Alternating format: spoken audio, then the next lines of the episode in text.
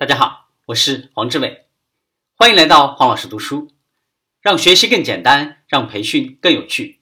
本期我们来分享比尔·盖茨、比尔·克林顿等鼎力推荐的优秀书籍《团队核能：从低效到高能的团队改造术》，由克里斯蒂娜·考夫曼著。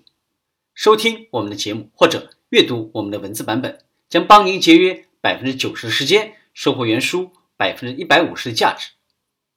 第一篇，为什么需要智能团队？你的团队为何止步不前？每个公司都要越过相对可预测的收入拐点，你或者正在向上发展，通过拐点，或者向下滑落下去，从此失去前进动力，但不可能永远在原地持续打转。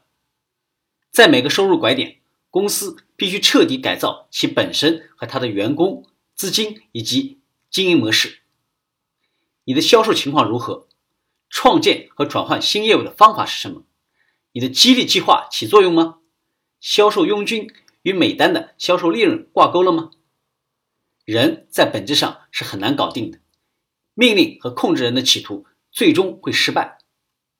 当受恐惧驱动时，人类会陷入以下三种状态中的一个：束手无策，试图去解决那些并不存在的问题，专注于。错误的问题，而这些问题往往无关宏旨，因此无法提供他们想要的结果。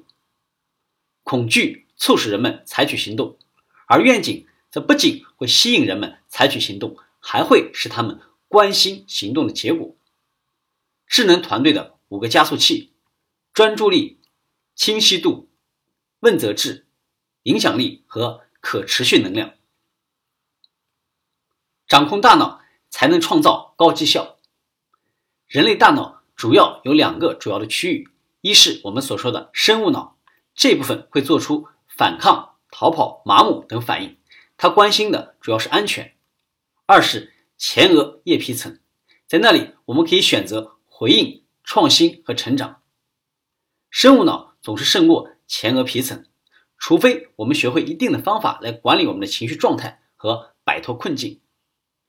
为了增长业务，并设法通过收入拐点，我们必须让自己有尽可能多的时间处于智能状态，并为我们的团队创造某种体制呢，来做到这一点。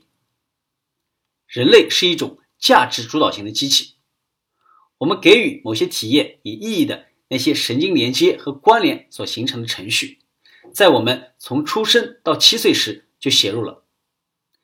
对于你的大脑以及在工作中。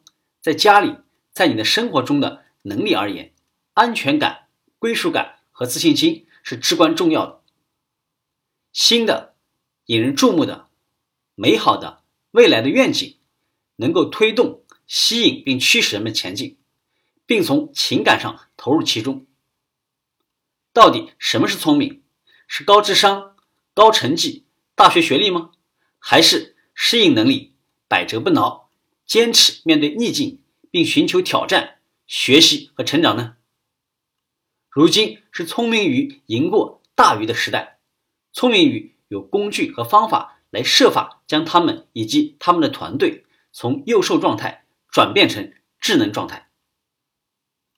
今天的分享就是这样，请关注我们的微信号“黄老师读书”，每周您都将收到黄老师读书的文字版本以及其他精彩内容。